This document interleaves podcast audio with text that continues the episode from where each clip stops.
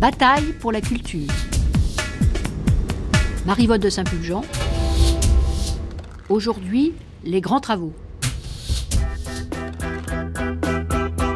Nous poursuivons cette troisième matinée de la grande traversée dédiée au 30e anniversaire du ministère Langue, matinée consacrée aux grands travaux dont se sont fait l'écho ces 50 minutes d'archives sonores. Nous allons maintenant consacrer une heure à débattre des moyens et des objectifs de cette politique, de son sens aussi, tenter d'en faire le bilan avec certains de ses acteurs, ainsi qu'avec nos deux experts, dont Laurent Martin qui a préparé cette grande traversée avec moi. Laurent Martin, vous êtes historien, spécialiste de l'histoire culturelle et politique de l'Occident contemporain, chargé de recherche au Centre d'histoire de Sciences Po. Vous avez notamment publié en 2008 aux éditions Complexes une biographie de Jack Lang sous-titrée Une vie entre culture et politique. Vous nous résumez maintenant les questions dont nous allons débattre avec nos invités que je présenterai ensuite. Merci Marie-Vonne. Le 24 septembre 1981, lors de sa première conférence de presse en tant que président de la République, François Mitterrand annonce l'achèvement ou le lancement d'un certain nombre de grands projets architecturaux. Achèvement du musée d'Orsay, de la Cité des sciences de la Villette, de la Défense, construction d'une cité internationale de la musique, projet du Grand Louvre, auquel s'ajoute euh, une exposition euh, universelle pour le bicentenaire de la Révolution française en 1989. Quelques mois plus tard, le 9 mars 1982, un communiqué de l'Élysée précisait les grands projets euh, qui devaient être l'occasion, je cite François Mitterrand, d'un renouveau de la création architecturale.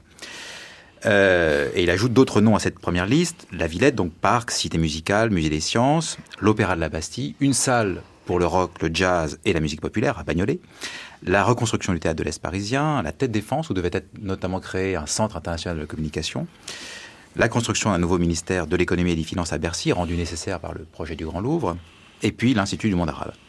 Alors certains de ces projets euh, n'ont jamais vu le jour, mais il est remarquable que la plupart aient été menés à bien pour un montant total d'environ 15 milliards de francs. Le second septennat de François Mitterrand sera moins prodigue euh, en nouveaux projets, euh, le plus notable étant la construction de la très grande bibliothèque à laquelle on, donnera le nom de son fondateur. Mais l'achèvement des euh, projets du premier septennat a été quand même la grande affaire culturelle du second.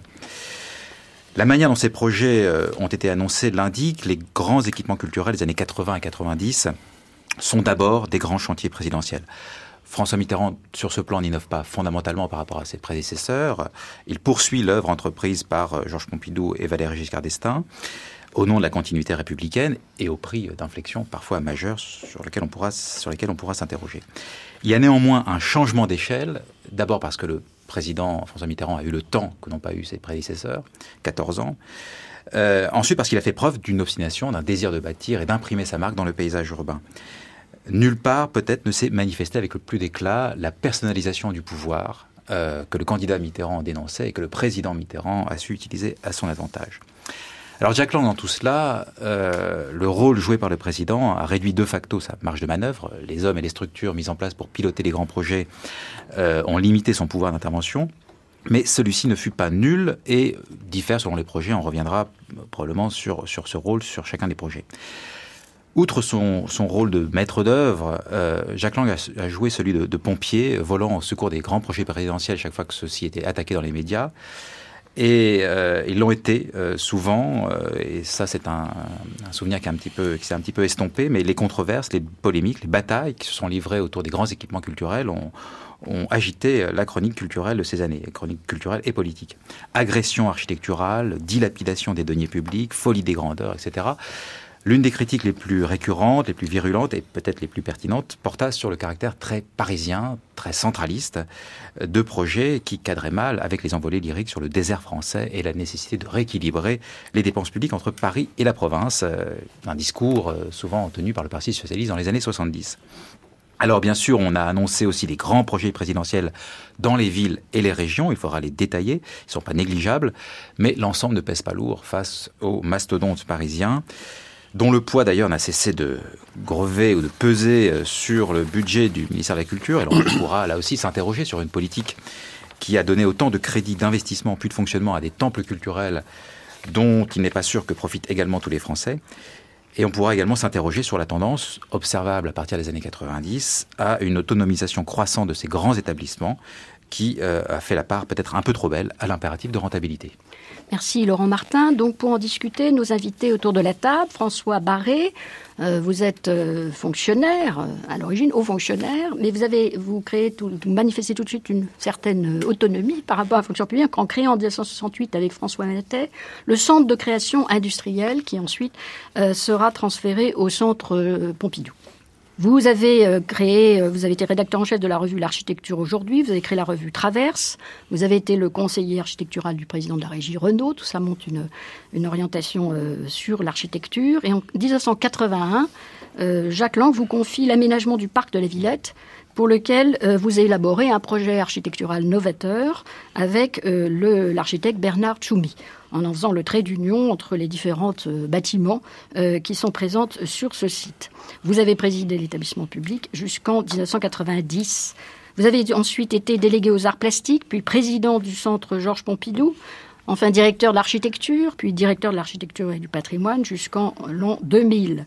Vous avez aussi, euh, après cette période, présidé les rencontres internationales de la photographie d'art jusqu'en 2009. Vous êtes aujourd'hui un expert consultant pour de nombreux projets d'architecture. Yves Dauge, vous êtes euh, urbaniste euh, à l'origine, euh, vous êtes aussi un élu, sénateur d'Indre-et-Loire. Vous êtes en 1981 nommé chargé de mission auprès du Premier ministre Pierre Mauroy. Puis vous prenez la présidence de la coordination des de la mission de coordination des grandes opérations d'architecture et d'urbanisme pendant plus de dix ans, hein, de 1982 à 1994. C'était la structure qui s'occupait des grands travaux. Euh, vous avez ensuite été euh, expert euh, auprès de l'UNESCO pour les problèmes d'urbanisme et d'architecture. Alors notre deuxième expert, Thomas Elie, vous êtes maître de conférence en sciences politiques à l'Université de Champagne-Ardenne. Vous avez soutenu votre thèse de doctorat sur l'état et la production des équipements culturels sous la Ve République et vous êtes plus particulièrement, vous avez plus particulièrement travaillé sur la bibliothèque François Mitterrand.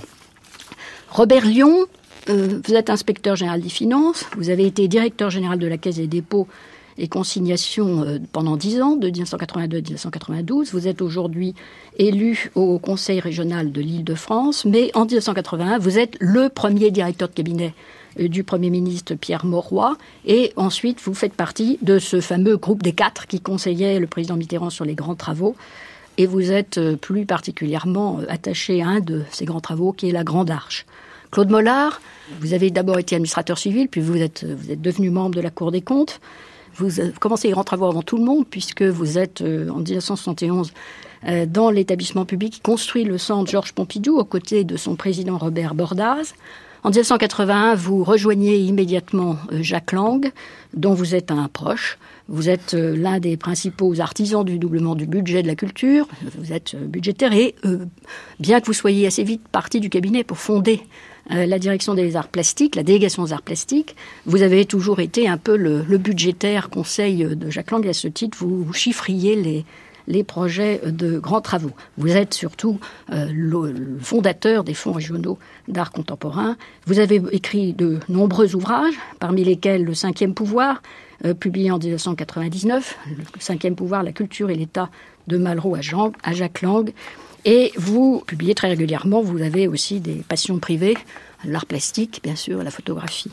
Et enfin, nous avons réussi à, l'attraper quelque part entre Vienne et Montpellier. Jean Nouvel, euh, il fallait quand même un architecte pour parler des grands travaux. Euh, Jean Nouvel, merci de, bien vouloir nous parler un peu au téléphone. Euh, bonjour. Et donc vous êtes bien sûr l'architecte euh, de l'Institut du monde arabe, c'est-à-dire le premier architecte euh, à être choisi pour un des grands travaux conduits sous la présidence Mitterrand. Bien sûr, vous en avez fait d'autres depuis. On sait que vous êtes actuellement l'architecte de la Philharmonie de Paris et celui du Louvre d'Abu Dhabi notamment. Mais ce que je voudrais, c'est votre parole d'architecte sur qu'est-ce que c'est les grands travaux, les grands travaux de la présidence Mitterrand et quel a été votre votre, expérience et votre, votre sentiment sur cette politique. Effectivement, euh, le projet euh, de l'Institut du monde arabe a essuyé les plates, si on peut dire, puisque c'est le projet qui a été euh, le premier commandé en 1981. il a fait l'objet d'un concours, et ce concours était déjà une petite révolution, puisque étaient invités à ce concours des architectes qui émergeait un peu à cette époque, mais qui, n'avait pas du tout accès à ce type euh, de commandes.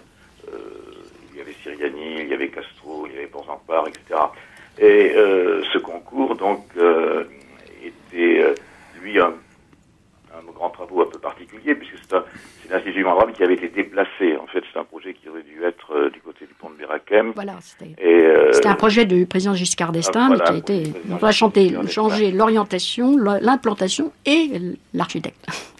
Et on a eu l'impression à, ce moment-là qu'il y avait effectivement une, une, ouverture sur la création architecturale euh, mm. insoupçonnable quelques années avant, c'est clair. Euh, donc euh, ça a été évidemment une opportunité extraordinaire. et cette politique s'est continuée. J'ai été en fait impliqué dans, dans beaucoup de, ces, mm. de, ces, projets en, en, tant que candidat. Oui, oui. J'ai fait ensuite le concours pour le, pour le ministère des Finances. Ensuite, j'ai participé au concours euh, pour l'Arche de la, de, la Défense avec, un deuxième prix. Euh, voilà, donc. Euh, mais était aussi le deuxième arrivé pour le Grand Stade, mais bien plus tard, oui. Ah, bien plus tard, oui, plus tard. Pas le deuxième arrivé, le premier arrivé. Le premier arrivé. oui, oui. c'est pas celui qui l'a construit. Oui. Donc cette, cette politique-là était effectivement une façon de mettre l'architecture sur le devant de la scène. Oui. Et je crois que pour le président Mitterrand, c'était aussi une façon de transformer Paris à un moment où on considérait que Paris dormait un peu. Effectivement, il n'avait pas, il n'avait pas le pouvoir sur, sur Paris, mais clairement, c'était une façon de, de, de, de, le marquer. Il a voulu le marquer après avec l'exposition universelle, auquel j'ai participé aussi, où j'avais été retenu, et vous savez que l'exposition a été annulée. Euh, enfin, tout ça, c'était une série d'aventures architecturales sur un rythme assez effréné. Voilà le souvenir que je garde. Vous aviez rencontré euh, François Mitterrand On parlait d'architecture avec lui? Euh, ben, Je l'ai rencontré quand, quand j'ai été choisi, oui, bien sûr. Et vous avez parlé d'architecture avec lui Vous aviez le sentiment que ça le passionnait Il l'a beaucoup dit. J'ai peu parlé avec lui quand même. Hein. Il a fallu aller à l'Élysée pour lui présenter le projet, pour lui expliquer. Euh. Il a posé des questions et effectivement, il, a, il a témoigné et de son intérêt et de son approbation. Voilà. Il, il, a, il a dit qu'il avait souhaité donner un grand élan euh, à l'architecture avec ses grands travaux. C'est ce qu'ont pensé les architectes, c'est ce qu'ont vécu les architectes de l'époque. Ah, c'est absolument ce qu'ont vécu les architectes de l'époque, puisque on était à un tournant de l'architecture aussi. Il y avait toute une architecture postmoderne mmh. qui avait été lancée euh, mmh. sous Giscard d'Estaing. Euh, c'était l'époque où, où, on voyait naître des projets Versailles pour le peuple, des projets euh, néoclassiques. Euh, bon, donc là, il y a eu, euh, il y a eu un véritable changement de cap culturel. Alors, il a dit aussi, lorsqu'il s'est exprimé sur le sujet à Bouillon de Culture en avril 95, qu'il n'y avait pas eu de style Mitterrand, que c'était le style de l'époque, mais que ce n'était pas le style Mitterrand, d'abord parce qu'il n'avait pas choisi la plupart des architectes.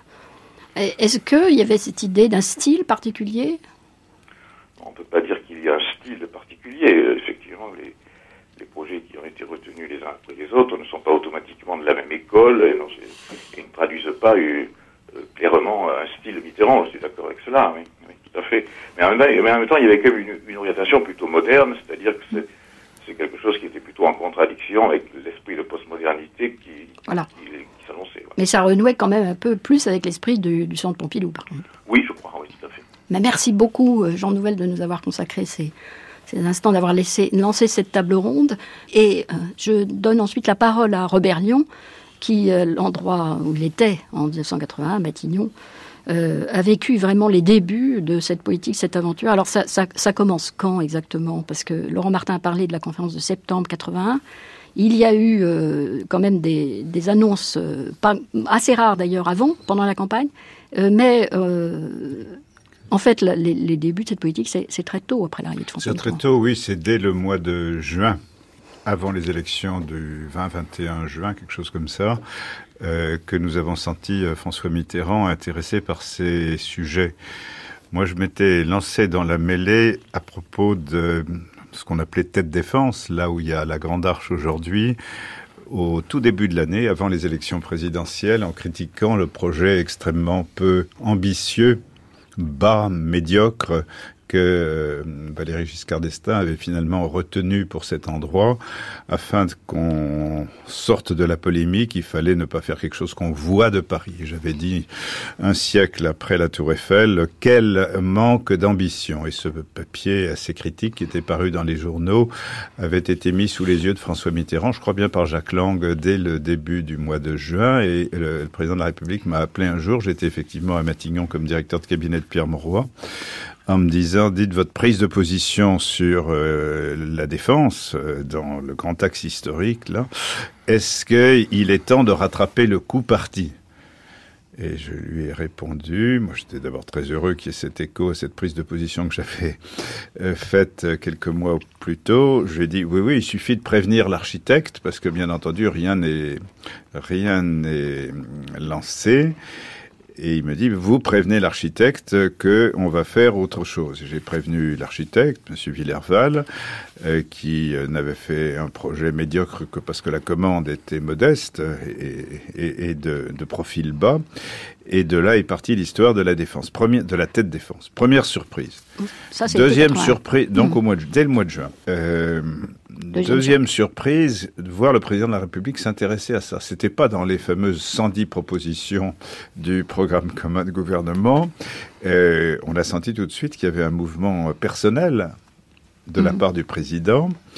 Et euh, qui avait quand même écrit cette phrase souvent citée, n'est-ce pas, dans toute ville, je me sens empereur ou architecte. Hein. donc il avait quand même déjà. Euh, Alors moi, j'ai peut-être pas mis des grands mots comme ça tout de suite, mais de l'endroit un peu plaque tournante où j'étais, j'ai senti qu'il se passait quelque chose et qu'il allait y avoir un dossier nouveau et important à ouvrir. Et la, la vraie deuxième surprise, ça a été, euh, comme ça a été évoqué tout à l'heure, euh, par M. Martin, euh, la, conférence de septembre 81, moi je l'ai suivie de mon bureau, vous voyez la télévision, on a vu euh, le ministre des Finances, Jacques Delors, ouvrir des yeux et se tasser dans son fauteuil quand il a entendu l'orateur dire, eh bien, les finances vont partir de Rivoli et vont aller quelque part ailleurs. Rivoli va être rendu à sa, va être donné à sa vocation de Grand Musée, création du Grand Louvre, avec les autres projets en même temps. Donc un élan s'est euh, engagé. Effectivement, comme l'a dit euh, Jean euh, à l'instant, l'Institut du monde arabe donnait un petit peu la tonalité d'un modernisme rompant heureusement avec le postmodernisme que des amis genre euh, Bofill euh, essayaient d'implanter euh, à la fin des années, des années 70. il y avait la référence du centre Pompidou et il faut rendre hommage au président Pompidou qui a eu le courage de retenir le projet très audacieux de Roger Sepiano que lui présentait Jean Prouvé qui avait présidé le jury. Grand courage. Il avait dit ça va faire crier. Il avait raison. ça a fait crier. ça a fait crier, comme un peu plus tard, quelques années plus tard, euh, le Grand Louvre et la pyramide de Paye a fait énormément crier. Hmm, moi, je me suis effectivement beaucoup occupé de la tête défense et l'arche de la défense a moins fait crier. Il y a eu une sorte de consensus là-dessus. Le président de la République a mis un peu de temps à choisir ce projet parmi ceux que le jury que je présidais de Tête Défense lui, lui présentait, mais c'était un projet consensuel. Beaucoup d'autres ont fait, ont fait crier. C'était une grande vague. Je voudrais dire à ce stade que je ne crois pas qu'on puisse reprocher le parisianisme et euh, le côté élitiste, car euh, Jean Nouvel a dit ça à l'instant, ça a été aussi le déclencheur d'un mouvement de rénovation de l'architecture au moins monumentale pour les équipements publics à travers la France entière. Jean Nouvel en particulier a, d'ailleurs est intervenu notamment sur l'Opéra de Lyon, parmi d'autres. Absolument, de, sur l'Opéra de Lyon, euh, ce qui s'est passé à Nîmes, euh, ce qui s'est passé à Marseille. Euh, la barre a été remontée, si vous voulez. Une ambition en matière d'architecture a été posée. Il fallait quand même quelques grands gestes, et il n'était pas aberrant que ce soit à Paris, hmm. à Paris ou dans les, dans les périphéries, et le mouvement a été enclenché. Mhm. Alors, Claude Mollard, euh, vous êtes euh, donc, vous, à l'époque, euh, au cabinet de Jacques Lang, vous, avez, vous êtes l'expert grand travaux, puisque vous avez votre expérience de Beaubourg. Jacques Lang a beaucoup dit qu'il était très investi dans cette affaire, notamment sur la question du, du Louvre. il vient de publier, il a, été, il a publié cette année un livre sur la bataille du Louvre, où il revendique l'idée euh, d'origine. Euh, évidemment, François Mitterrand aussi, on le sait. comment comment a-t-il vécu l'implication du, président de la République dans cette affaire? Quel a été son rôle véritable, selon vous, par rapport à ce qu'a dit Laurent C'est un rôle essentiel parce qu'il est un peu le porte-voix du président. Il le voit très régulièrement. Et d'ailleurs, dans la Ve République, les grands ministres de la Culture sont souvent des ministres qui sont très liés au président de la République. Et chaque fois qu'il y a une union entre le président de la République et le ministre de la Culture, il y a de grandes ambitions qui se réalisent. En revanche, lorsque le président de la République s'intéresse moins à la culture, on a d'autres types de ministres de la culture. Ce n'est pas une règle absolue, mais c'est ce qui se passe à ce moment-là. Il y a une forte euh, interaction. Et donc, comme Jacques Lang, qui veut toujours en faire plus, hein, c'est une de ses qualités. Il, est très ambitieux pour, euh, pour euh, ce qu'il entreprend. donc, il sollicite lui-même le président. Donc, à l'époque, le, 15, le 15 juin, euh, François Mitterrand rend visite au Centre Pompidou. C'est sa première grande sortie publique. C'est symbolique. 15 juin 81, donc, hein, oui. oui. Mais il avait déjà 81. venu. Hein. Il était déjà venu. Il, va donc, et il va ensuite déjeuner avec Madame Pompidou pour bien exprimer le fait que, euh, à la différence de Giscard d'Estaing qui voulait arrêter la construction du Centre Pompidou, lui veut l'accomplir, veut poursuivre dans cet esprit des grands projets. Donc il y a cette volonté Giscard d'Estaing avait voulu, enfin, avait, avait, sérieusement remis en cause le projet ah Pompidou en, étant élu en 1914. avait empêché euh, l'arrêt du projet, j'ai vécu ça de très près. Moi aussi. Et donc, euh, euh, il y a, y a cette, cette, proximité également avec Jean Prouvé, qui est de Nancy. Jacques Lang vient de Nancy. Jean Prouvé était le président du jury du Centre Pompidou. Donc il y a toute cette filiation qui se produit entre les hommes. Et Jean Prouvé faisait partie d'ailleurs, euh, il, avait été, euh, il avait été proche de Jacques Lang au moment du festival. Hein, bien, sûr, bien sûr, bien sûr, Et donc, euh, on va voir Jean Prouvé très souvent. Donc, lui-même, dans, dans l'affaire de la pyramide du Louvre, Jean Prouvé va intervenir beaucoup. Donc, Jacques Lang est un homme qui lance des idées. Bon, par exemple, l'idée d'exposition universelle, il se trouve que avec Robert Bordaz, on avait monté une association et on avait proposé qu'en 89, il y ait l'exposition universelle. Dès 79, on avait présenté ça à Giscard d'Estaing qui avait dit non, ça ne m'intéresse pas. Et donc, je lance l'idée auprès de Jacques Lang, qui écrit au président de la République tout de suite. Mm. Et le président de la République dit oui, ça m'intéresse. Donc, on voit bien qu'il y a un, changement de, fonctionnement, un changement d'esprit euh, et une volonté, effectivement. Alors, ça se passe à Paris, une volonté de marquer le territoire, mais parce que je me souviens Jacques Lang disant, lorsqu'au cabinet, on lui disait mais et, dans les régions, parce qu'on était également en faveur d'un processus de décentralisation. Vous avez parlé des FRAC. Et donc, euh, euh, chaque temps nous disant, mais faisons déjà des grandes choses à Paris elles rayonneront ensuite euh, dans les régions. Ça s'est toujours passé comme ça en France. Oui, d'ailleurs, c'est ce qui s'est passé. Les maires sont mis à construire. C'est ce qui s'est passé, effectivement, parce que enfin, la France reste un pays d'esprit centralisateur. Enfin, on, évoquera quand même, il y a eu des grands projets en région. 36, dit le président de la République, dit François Mitterrand dans son émission avec Bouillon de Culture. Mais euh, selon d'autres, euh, c'est surtout Jacques Lang qui a fourni cette liste-là. Beaucoup moins le président de la République. À la veille de la conférence de presse, je reçois un coup de téléphone de Paul Guimard qui me dit Claude. Euh, Donc Paul Guimard, effectivement, qui était écrivain, qui était au cabinet. Qui était au cabinet. François et, et, qui s'est occupé des, grands travaux. Et me dit voilà, on prépare la conférence de presse du président, c'est fait très parisien. Je vous donne 24 heures pour me fournir une quinzaine de projets en région. Alors, on était en train de travailler sur ces projets en région. Donc, on a accéléré le mouvement et c'est comme ça que sont venus le Centre de la bande dessinée à Angoulême, euh, le Conservatoire de musique de Lyon, de la danse de Marseille, etc., etc. Arles aussi.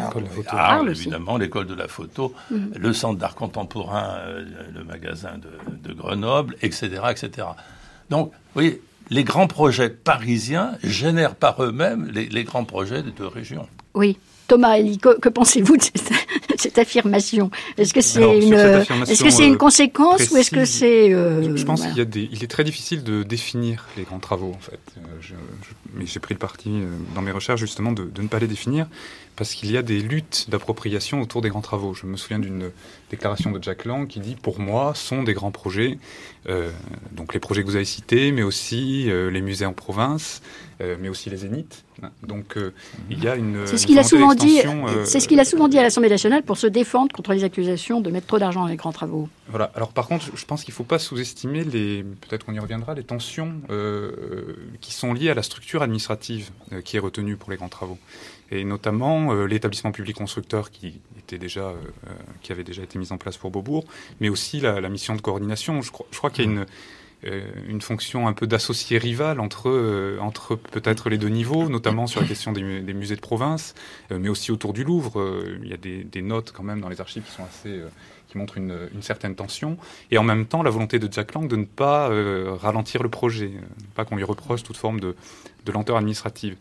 Et, euh, je, pense que c'est une entrée intéressante également pour, euh, analyser les grands travaux parce que, euh, pour nuancer un peu ce qui a été dit en, présentation, je crois que si le rôle de Jack Lang a été assez prégnant sur le Grand Louvre, il a été beaucoup plus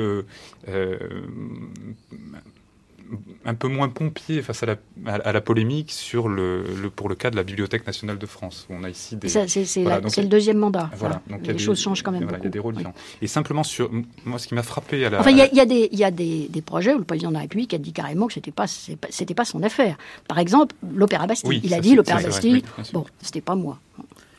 Oui, simplement, d'une façon beaucoup plus générale, ce qui frappe à la lecture des, archives, et notamment des, euh, des comptes rendus de la, de la mission sur les grandes opérations d'architecture et d'urbanisme, parce que je pense qu'il faut rappeler aussi que le, terme de grands travaux est né de, l'usage, hein, il me semble, euh, c'est la, la, rapidité euh, qui est exigée.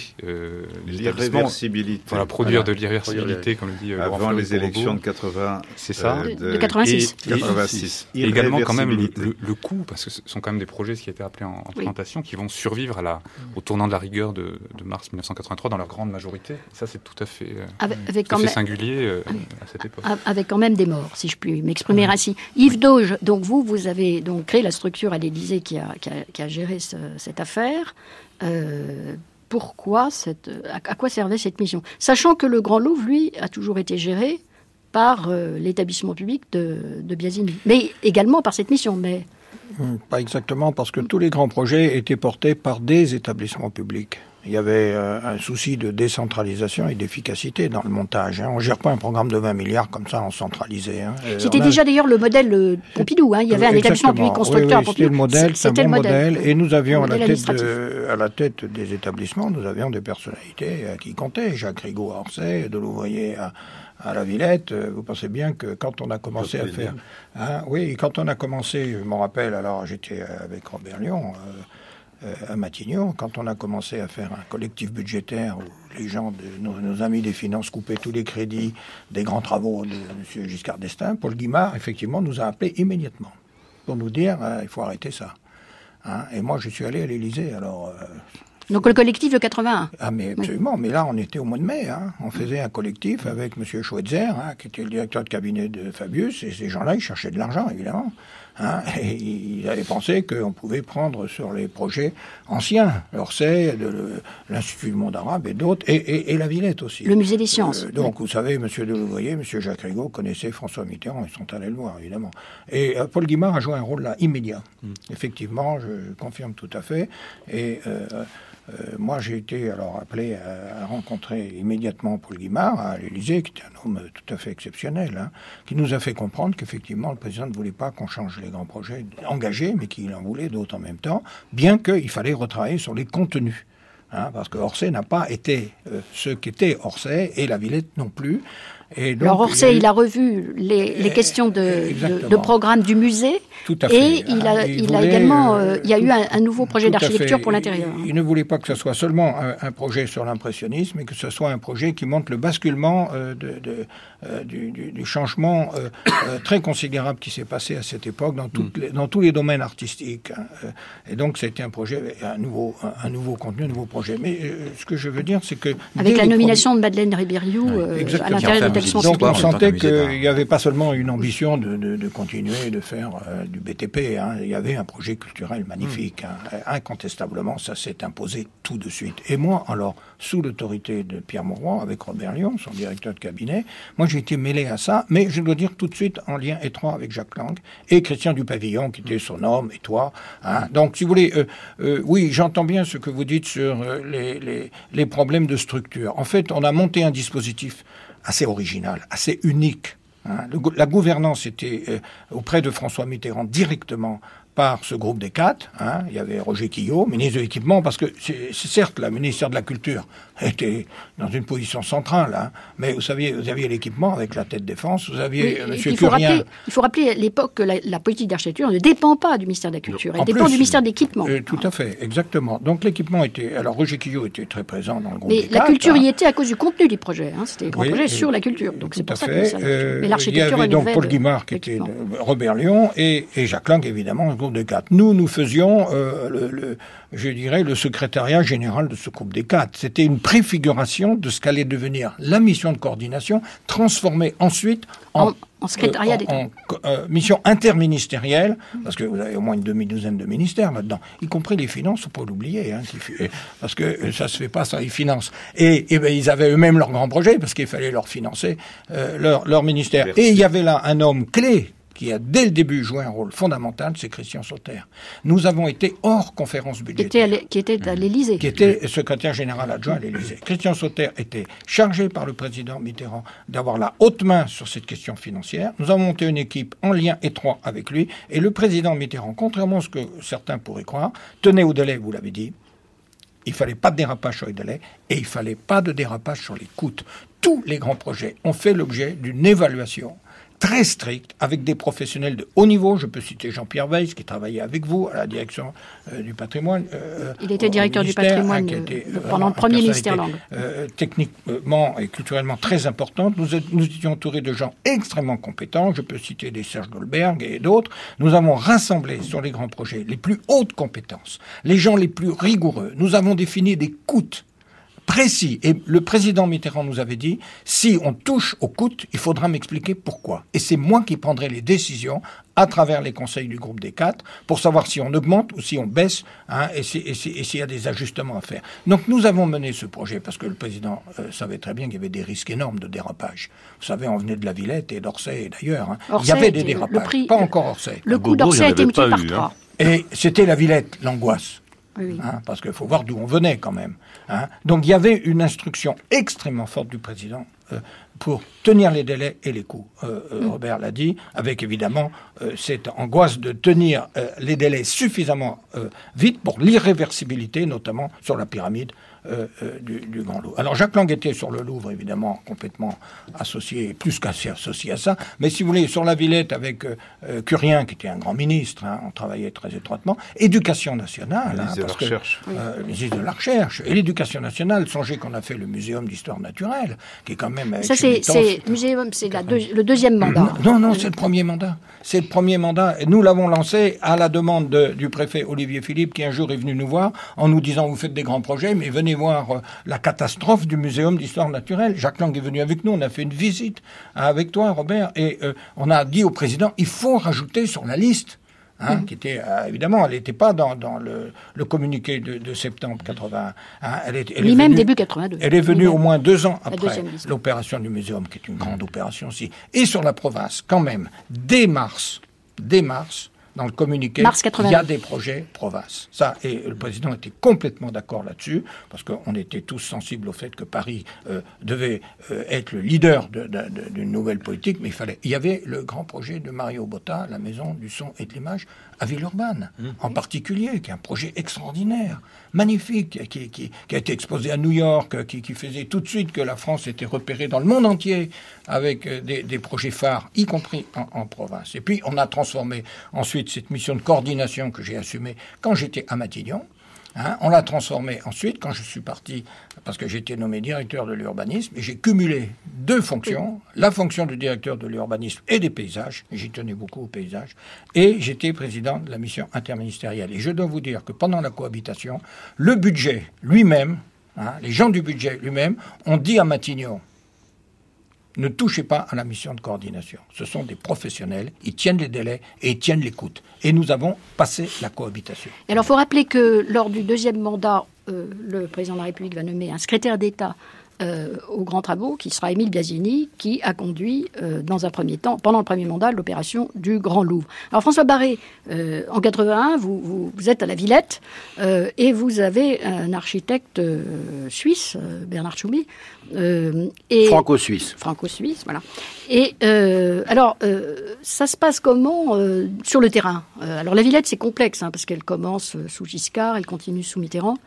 Alors bah, ça se passe sur le terrain, euh, comme euh, les, les, précédents intervenants l'ont dit, dans une grande concertation sans qu'il y ait la, la nature d'un conflit de friction entre je La Villette, il n'y a, pas eu tellement de friction d'ailleurs, ça n'a pas été un... un non, la Villette, ça a été un projet, alors moi je dis les choses telles que je les ai ressenties, ça a été un projet donc qui sortait d'un passé douloureux, d'un échec total, d'une faillite complète. C'est celui de, de, la réimplantation des Halles, enfin de, la restructuration des Halles de la Villette. Hein. Et qui, d'une certaine manière est un projet qui était un projet évolutif. Donc il y avait un grand président de l'établissement public qui était Paul Delouvrier qui travaillait essentiellement sur une cité des sciences et de l'industrie, c'est-à-dire qui s'appelait pas comme ça d'ailleurs à l'époque, c'était un musée de l'industrie et c'était le projet du président précédent, c'est-à-dire de monsieur Giscard d'Estaing.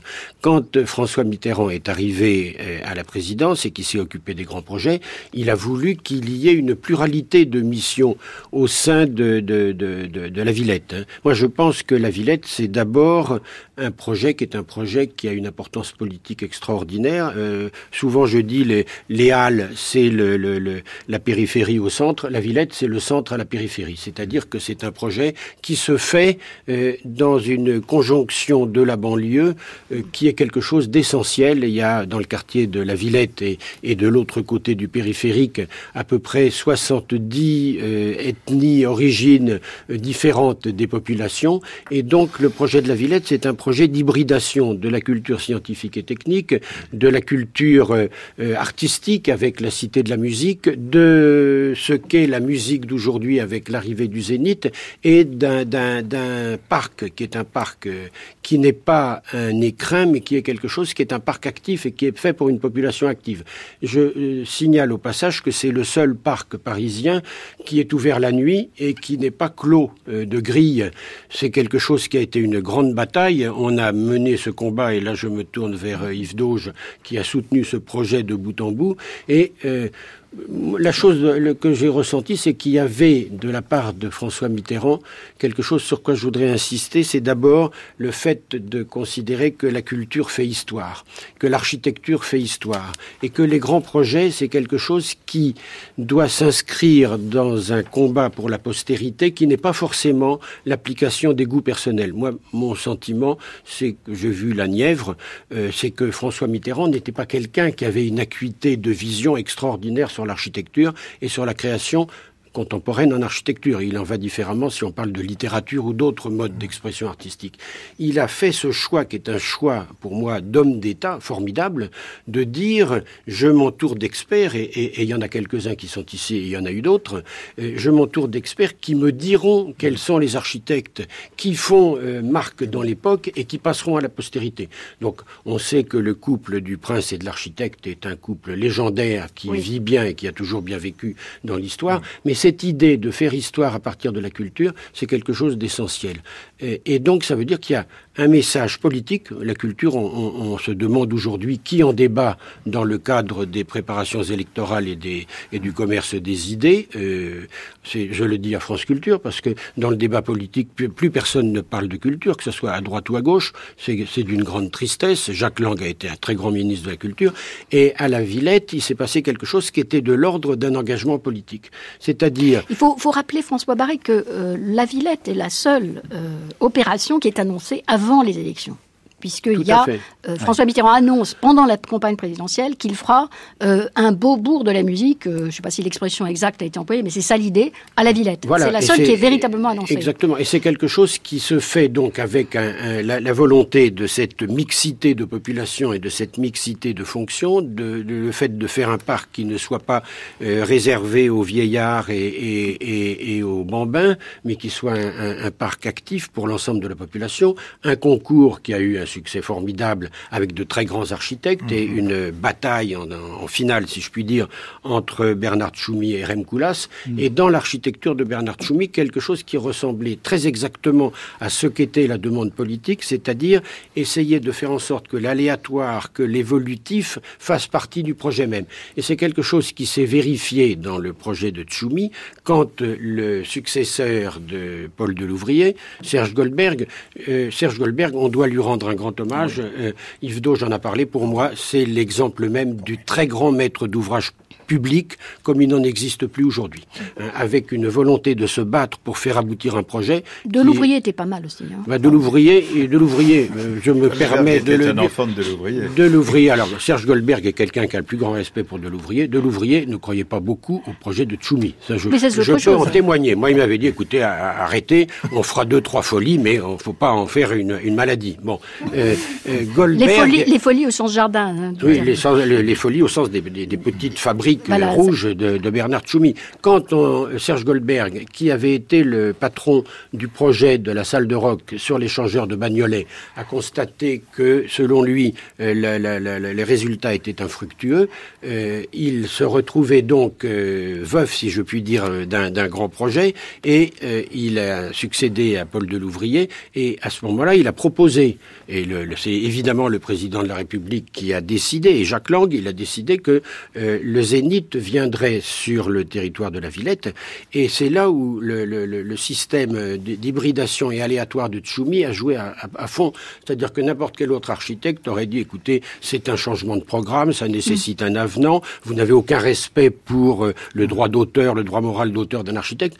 Tchoumi a au contraire dit, mon projet, c'est un projet d'hospitalité et de, de, mixité, et donc euh, on va complètement changer, sans euh, dénaturer le système de tram du parc, le mode d'implantation pour que le zénith vienne et que ça ajoute une activité supplémentaire. Et aujourd'hui, le parc de la Villette, moi j'avoue que quand j'y retourne, ça paraît un peu bête euh, de dire ça, mais moi je suis très fier de ce qu'on a fait. Et encore une fois, si Serge Goldberg n'avait pas été là, jamais ce projet de la Villette ne se serait fait. Il faut rajouter la géode, enfin on l'a pas cité, je crois. Euh, mais la géode, c'était la, la, fierté de l'ouvrier. De l'ouvrier avait fait un voyage d'études aux États-Unis, au Canada. Il a découvert l'Omnimax le multimax, etc. Et, là, mm. il s'est dit, il faut faire ça à Paris, à la Villette. Mm. Et c'est vraiment Paul Delouvrier qui a mm. ajouté ça. Mais quand Delouvrier s'est occupé du projet au départ, il y a eu un premier concours sur le bâtiment du seul musée des sciences et de l'industrie, dans lequel il avait demandé que d'une manière un peu de, garniture pour le plat principal, on parle d'un parc. Ce, projet, donc, euh, il était un projet qui euh, n'intégrait absolument pas un parc actif, absolument pas la Grande Halle comme un établissement autonome et absolument pas une future cité de la musique. Voilà. voilà. Donc la seule chose que je voulais dire, euh, euh Marie-Bonne de Saint-Pulgent, c'est que vous m'avez, je vous en remercie, euh, haussé au rôle de président de la Villette. Je ne l'ai jamais été. J'étais président de la Grande Halle et directeur du parc. Voilà. Je suis d'accord. Vous étiez dans le parc, pardon. Et il n'y avait pas d'établissement public du parc. Il y a un établissement public de la Grande Halle quand même. Hein, il y a une. Euh, enfin, c'est pas un établissement public. Je sais plus. C'était un contrat d'affaires c'est maintenant un établissement. C'est là où euh, il y avait un génie de Paul Delouvrier, c'est-à-dire qu'il a trouvé un système de contrat d'affermage qui nous permettait de récupérer des impôts. Et c'est grâce à cela qu'on a fait euh, Cité Ciné. En tout cas, voilà. Alors euh, ça, on est donc. il faut un peu évoquer les autres grands projets. Alors, le président de la République, quand, il parle à Bernard Pivot, il n'en cite qu'un. Véritablement, il n'en cite qu'un, c'est le Louvre. Et le Louvre fait l'objet d'une procédure tout à fait à part. Euh, il n'en cite qu'un, et pourtant c'est pas celui qui l'a annoncé avant les élections. Hein. Euh, l'idée, euh, l'idée surgit pendant l'été, semble-t-il. Mais, mais le, reste, il dit bon, il y a eu une liste, on m'a dit ce qu'il fallait faire. je, vous, je souhaitais avoir un grand élan pour l'architecture, etc. On a quand même l'impression que cette liste, effectivement, est alimentée par des idées assez hétérogènes. mais il y a effectivement, Thomas Elie, une liste des grands travaux et une seule. Euh, le reste n'est pas officiellement en grands travaux. Alors par ailleurs, il y a les travaux que gère la mission, et puis euh, le reste, bah, c'est pas des euh, c'est pas des grands projets. Effectivement, Madame. Euh, N'étaient grands travaux que ce que le président avait décidé oui. qui seraient grands travaux. Et, que dont, ce il, soit, et dont il s'occupait, que ce soit en, à Paris ou en province. À côté de cela, le budget de la culture avait des moyens exceptionnels pour rénover les musées, pour développer les bibliothèques, mmh. euh, parce que c'est vrai que Jacques Lang, dans ce domaine, a mené une action, alors soutenue par le gouvernement, évidemment, mais il faut bien mettre de côté, enfin de côté, mettre la ligne budgétaire spécifique grands travaux que nous gérions en dehors des procédures, je l'ai dit tout à l'heure, budgétaires habituelles, nous ne participons pas aux, conférences budgétaires habituelles. Nous nous mettions d'accord avec Christian Sauter et avec le directeur du budget en direct sous l'autorité du président. Alors ça, ça Yves Procédure exceptionnelle. Ça, Yves Dauge, c'est au début. En fait, à la fin du deuxième mandat, le budget grands travaux sera intégré dans le budget de la culture, pour des raisons d'ailleurs d'affichage du budget culturel pour arriver à ce fameux 1% qu'on a poursuivi pendant les, les, mm. les deux ministères langues, Claude Molla. Euh, et, euh, mais effectivement, au début de la période, la ligne grands travaux mm. est hors euh, de, de, celle du ministère de la Culture. Absolument, oui. Et là, je voudrais dire une chose par rapport au texte de Laurent Martin, s'il m'autorise, et sans vouloir faire de polémique. Lorsque l'on dit que ces grands travaux ont donné lieu à des grands établissements qui ont pesé de plus en plus sur le budget de la culture, faut bien se resituer dans la période. Dans la période, dès l'été 81, on double le budget. L'année suivante, on augmente de 30%. Donc on est sur un, trend, diraient les anglo-saxons, d'accroissement plus que sensible du ministère de la Culture. Et donc, les va se ralentir beaucoup en Les grands travaux sont conçus dans ce contexte-là. Mmh. Ce qui veut dire qu'on anticipe le 1% dès 80. Au début, c'était dès la première année. Finalement, il y a un accord pour que ça soit au bout de 2-3 ans. Puis finalement, finalement il sera atteint au début des années 90. C'est 86. Il sera atteint à la fin. Oui, il sera atteint à la fin oui, vers 93. Voilà. Alors donc, c'est la modification, je dirais, de l'évolution du budget de la culture qui fait que ces grands travaux, ces grands établissements pèsent lourdement. C'est pas tellement le fait qu'ils soient des grands établissements. Euh, ça, c'est la première chose. La deuxième chose, qu'ils soient autonomes.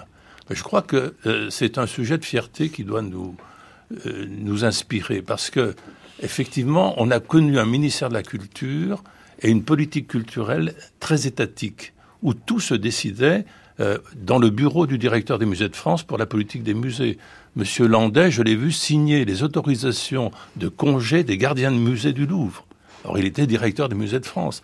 Donc aujourd'hui, effectivement, c'est plus le directeur des musées de France, qui est d'ailleurs plus qu'un chef de service, euh, que le président du Louvre, qui lui-même assisté par un secrétaire général qui signe les, les ordres en question. Claude Mollard, la Cour des comptes a regretté euh, cet état de fait dans son dernier rapport sur les musées. Hein, que oui, plus le directeur laissons la Cour des comptes dans ses appréciations. Nous, on fait de la politique culturelle. Et donc, l'autonomie de la gestion des établissements, c'est une bonne chose en soi. Ça crée de, de l'initiative, ça crée de l'émulation. Bon, vous parlez de rentabilité. Je ne crois pas qu'on en soit encore. Bon, la Cour des comptes a pu dire effectivement que les tarifs avaient augmenté au profit de certaines catégories sociales. Elle a dit notamment à, propos des grands musées issus des grands travaux, Orsay, le Louvre. Ça, on peut en discuter, effectivement. Mais globalement, le fait d'autonomiser la gestion culturelle, qui est la conséquence des grands travaux, c'est une bonne chose parce que ça mmh. permet de, de, mieux savoir qui fait quoi, euh, d'avoir des politiques différenciées, mmh. euh, et donc ça donne un outil au ministre s'il veut bien s'en servir, mmh. ça c'est une autre question, ça donne un outil d'intervention culturelle extrêmement euh, subtil, vaste, modulaire et, diversifié. Alors Yves Dauge et puis ensuite Robert Lyon qui a demandé la parole, oui. Euh, euh, oui, juste un mot sur les modes de fonctionnement du dispositif, parce que c'est assez unique quand même, hein, ce dispositif. On a connu le secrétariat général des villes nouvelles, qui était un bel exemple aussi. Mm. Mais nous avons là une construction qui s'est faite en quelques mois, de manière très originale, très souple, une gouvernance politique totale par le président lui-même. Mhm. Un groupe des quatre. Qui, qui, regardait les maquettes, ah, qui, choisissait oh les lauréats. C'était une proposition du juriste. Euh, hein. Vraiment, un engagement politique total. dont il suivait certains personnellement. Nous le voyons plusieurs fois par mois. Hein. Euh, euh, et alors ça, c'est une gouvernance unique. Deuxièmement, nous avions une mission interministérielle avec tous les ministres concernés. Hein, composé d'une dizaine de personnes, c'est tout. Hein, avec un homme remarquable que je veux citer, Jean-Louis Subilo. Et, Luc Tessier, des gens de haute compétence, des relations intimes avec les cabinets notamment, ah, j'ai cité Christian Dupavillon. Vous comprenez, ça marche pas autrement. On est dans les rivalités, les conflits. Nous, nous n'étions pas là-dedans, parce que le président était là. Et tout le monde savait que ça marcherait parce que le président était là. Et euh, une dernière chose que je veux dire à ce stade, c'est que euh, tous les mois, nous avions une réunion autour de notre petit groupe, avec les gens des ministères et avec les présidents des établissements publics. De l'ouvrier était avec nous tous les mois pour des réunions. Et nous allions chez le président pour lui rendre compte de ce qui se faisait. Lui-même allait sur les chantiers, mettait son casque. Tout le temps, le président était sur les chantiers. Et nous apportions, Robert, tu t'en rappelles, des échantillons de matériaux. il venait du marbre de Carrare. Le marbre de Carrare notre ami Chemetov, il venait avec des pierres de Bourgogne pour raconté, demander quelles pierres. Et le président même sur l'opéra, qui n'était peut-être pas son projet le plus euh, euh, intéressant pour lui. Il a discuté avec Michel Audon, notre ami Michel Audon, qui était responsable de, l'opéra, du choix du bois qu'on mettrait sur les fauteuils. Et finalement, on a choisi du poirier. et de la, couleur, des, sièges. Et la, couleur, des sièges. Et je peux vous dire qu'il était attentif aux couleurs, hmm. aux interventions des artistes, à ce que l'on ah ferait. Il était vraiment totalement impliqué.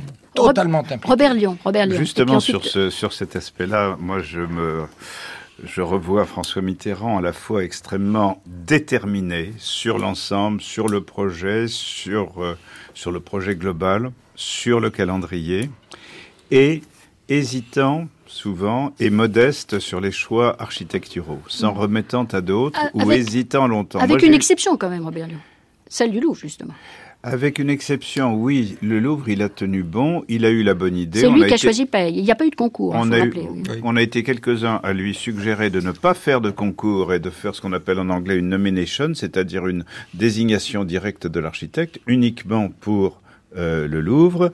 il avait été question d'un architecte euh, mexicain. Et puis, euh, ça a été I.M. Pei qui a émergé. Et quand le projet est sorti, euh, François Mitterrand, notamment dans la période de cohabitation 86-87, a été acharné à le défendre.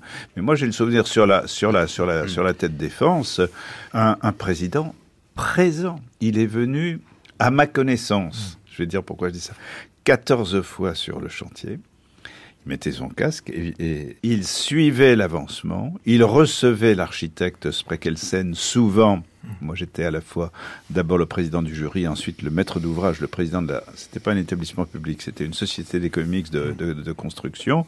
On allait très souvent. Le jour, on lui a apporté un morceau de marbre de Carrare qu'on avait été choisir, dont on avait été choisir les veines avec l'architecte qui avait fait le choix. Moi, j'étais à côté de lui à Carrare. Il avait une envie de toucher ce morceau de matériaux et le plus grand plaisir que lui a fait l'architecte, c'est qu'à la fin de l'entretien, il a dit ce, échantillon, je vous le laisse, monsieur le président. Il s'est mis à le caresser en quelque sorte. Il y avait une sorte de fascination pour le côté concret qui va très bien avec le choix du bois de, des, fauteuils de, de, de, l'Opéra Bastille. On peut citer aussi, euh, on sait qu'il avait un goût pour les arbres, euh, ça sont suivis du, de l'opération de restauration des jardins du Tuileries. Et plus tard, sur la Bibliothèque de France, euh, son intervention sur ce qu'il a, appelé le cloître à l'époque, c'est-à-dire le, le, centre planté euh, de pin, je crois, enfin, euh, du, de la Bibliothèque de, La couleur du verre de la pyramide, hein, c'était le président de Saint-Gobain, Jean-Louis Beffa, qui lui avait apporté des échantillons de verre. Mais il est resté longtemps. Regardez, est-ce que ça doit être totalement transparent ou est-ce que le verre doit être un petit peu vert, VERT hein Et il a finalement décidé pour un verre mm. totalement transparent. Mais en, général, Robert Lyon, soyons honnêtes, il, s'alignait sur le choix de l'architecte. Le cas du, les fauteuils noirs, le, la noirceur des fauteuils de la Bastille, c'était le, choix de l'architecte. La couleur du verre, Paye l'a raconté, c'était le choix de Paye. Il ratifiait le choix de l'architecte. Euh, il y avait aussi à choisir l'architecte. Oui. Quand, quand, quand j'ai terminé la présidence du jury de Tête Défense, le règlement voulait qu'on lui apporte quatre projets. Hein. et il a mis deux mois à choisir entre les quatre projets. Moi, je le poussais vers l'Arche de la Défense. Il, il montrait les quatre maquettes, dont celle remarquable de Jean Nouvel, qui était effectivement une sorte de numéro 2 euh, à la fin. Il les montrait à ses visiteurs. Puis finalement, il a choisi l'Arche de la Défense, non sans beaucoup d'hésitation, parce qu'il disait, mais quand même, celui-là, il disait, un peu comme Giscard l'avait fait avant, on va le voir de la place de la Concorde ou du rond-point des Champs-Élysées.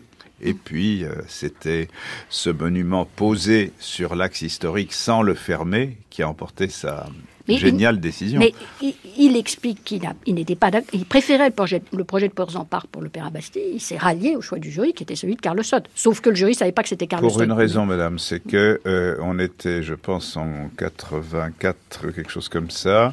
Et si on rebattait les cartes, il n'aimait pas beaucoup le projet de Carlos Sott, qui était. Il l'a dit. Ah, il l'a dit. Oui, mais si on rebattait les cartes, on perdait le calendrier et on n'avait plus quelque chose d'irréversible en 86. Ah, voilà. On est sûr qu'on ne l'aurait pas fait. Mais alors, Thomas, et on n'aurait pas fait l'opéra de la Bastille. Thomas Elie, l'essentiel de l'argent est quand même dépensé à Paris. Il faut, rappeler quand même euh, les équilibres, enfin les, les enveloppes budgétaires sont pas comparables entre les 36 projets de province et les projets parisiens. Alors, il y a un maire à Paris à l'époque, il faut rappeler son nom, Jacques Chirac. Quel va être euh, le rôle de la ville de Paris? Bah, c'est une question qu'on pourrait, pourrait poser. Euh, je me rappelle d'une, euh, d'une intervention de Jacques Chirac à propos de la Bibliothèque nationale de France qui disait comme, comme maire de Paris, je me félicite, comme contribuable, je suis terrifié. Je, sais aussi qu'il y, a, euh, qu'il y avait dans la mission de coordination des membres de la PUR que, vous avez cité euh, tout à l'heure. Pierre-Yves Ligin, en particulier. Je pense qu'il y a quand même des moments critiques. Euh, l'affaire de la pyramide du Louvre, par exemple, a dû être une période. Jacques Chirac est intervenu pour soutenir le projet de la pyramide. Oui, contre, contre, notamment Michel Guy, les Giscardiens en général, qui menaient bataille contre la pyramide. Donc là, la, faille entre Chiraciens et Giscardiens rejouée comme, comme autant de, du centre il a, Jacques Chirac aussi propose, il faut rappeler, il est assez libéral sur sur les terrains en particulier. Euh, euh, il n'a pas fait trop d'histoire comme maire Sauf à la Bastille. Le premier projet de la Bastille, tel que imaginé à l'Élysée, c'est débordé jusqu'au canal. Hmm. Et le maire de Paris a dit non. Je ne veux pas que ça empiète sur euh, les terrains qui ne sont pas les terrains de l'État. les terrains de l'État, c'était uniquement la garde hmm. du chemin de fer de la Bastille. D'où le côté exigu et contraint du projet de la Bastille, qui était initialement prévu pour être beaucoup plus épandu sur le territoire. Oui, initialement, le projet de Bastille était à la Villette, de toute façon. L'opéra devait être parti. Euh, au cœur de Paris et sur la place de la Bastille pour des raisons éminemment symboliques. Il y avait eu quatre sites, quatre sites qui avaient été mm. proposés. C'est rendre, rendre l'opéra populaire. Donc, oui, mais à l'origine, l'opéra est, est, une partie du Beaubourg de la musique annoncée par François Mitterrand, et c'est euh, Pierre-Jean Rémy qui est chargé du projet, qui va euh, laisser tomber ce qui n'est pas lyrique et proposer un opéra autonome par rapport au projet. dire une chose quand, quand on parle de la politique de l'architecture et elle a été totalement initiée par le président de la République. Il faut dire qu'il y a eu une première vague en France qui est celle des villes nouvelles, qui a formé mmh, tout un tas de grands architectes. il y a eu ensuite les grands projets. Il y a eu la loi auparavant de 77 sur l'architecture. Et puis oui, mais Beaubourg, c'est avant la loi de 77. Oui, tout à fait. Et puis il y a eu, il y a eu la, la, la, décentralisation qui a joué un rôle essentiel mmh. dans l'histoire de l'architecture. Et quand on parle de, de, de, de ce qu'a fait, de, de, la, des conséquences magnifiques de cette politique, euh, ça, ça, ça concerne tout le territoire et pas simplement les grands projets parisiens et puis la région, mais aussi banlieue 89. Voilà, je voulais dire, banlieue 89, c'est aussi quelque chose, Castro, mmh. Cantal du Par, qui est l'attention portée par un président de la République. Après, on voit qu'on n'est jamais sorti de cette problématique des cités et de la banlieue, mais il y a eu pour la première fois quelque chose qui était mmh. une attention portée à la banlieue. Alors nous arrivons euh, à la fin de notre débat. Euh, il faut quand même souligner que cette politique des grands travaux ne s'est pas arrêtée avec François Mitterrand. Il a installé un peu dans le paysage. Et ensuite, euh, tout, le monde se trouve un peu, tous les présidents de la République se sentent un peu obligés euh, d'en faire, Thomas Elie. D'avoir un monument. François Barré. Euh, quelquefois plus, mais bon. Voilà. Thomas Elie, sur ce point Oui, on retrouve le musée des, arts et civilisations dans cette, dans cette logique, le musée du Quai Branly, avec une différence, moi, qui me semble très intéressante à analyser, c'est que la production euh, d'irréversibilité est ici beaucoup plus difficile puisque la, cohabitation arrive beaucoup plus vite. Et donc, euh, on voit des, transformations qui s'opèrent, alors plus ou moins liées au, contexte, mais il me semble que dans le projet euh, du Musée des Arts et Civilisations qui nous ramène à, Jean Nouvel, on passe d'une vision assez esthétique de la culture à quelques bémols, notamment liés au, au travail de, Maurice Godelier euh, euh, dans le projet muséographique, euh, donc qui prolonge finalement cette tradition bien ancrée du, grand projet présidentiel. Oui, il, y a une espèce de, tradition républicaine finalement installée d'abord par le président Pompidou et relancée et légitimée euh, par François Mitterrand. Dans et amplifié. amplifié. Oui, mais légitimé politiquement, dans la mesure où un président de gauche reprenait, euh, en l'amplifiant très considérablement, en effet, il faut souligner le changement considérable d'échelle entre les grands projets avant François Mitterrand et les grands projets de François Mitterrand. Le général de Gaulle n'avait rien, il n'a pas laissé de traces de ce type. Hein. Eh bien, euh, ce sera notre conclusion. Merci à François Barré, Yves Dauge, Thomas Elie, Robert Lyon, Claude Mollard, Jean Nouvel. Et je n'oublie pas Laurent Martin qui m'a aidé à préparer ces entretiens.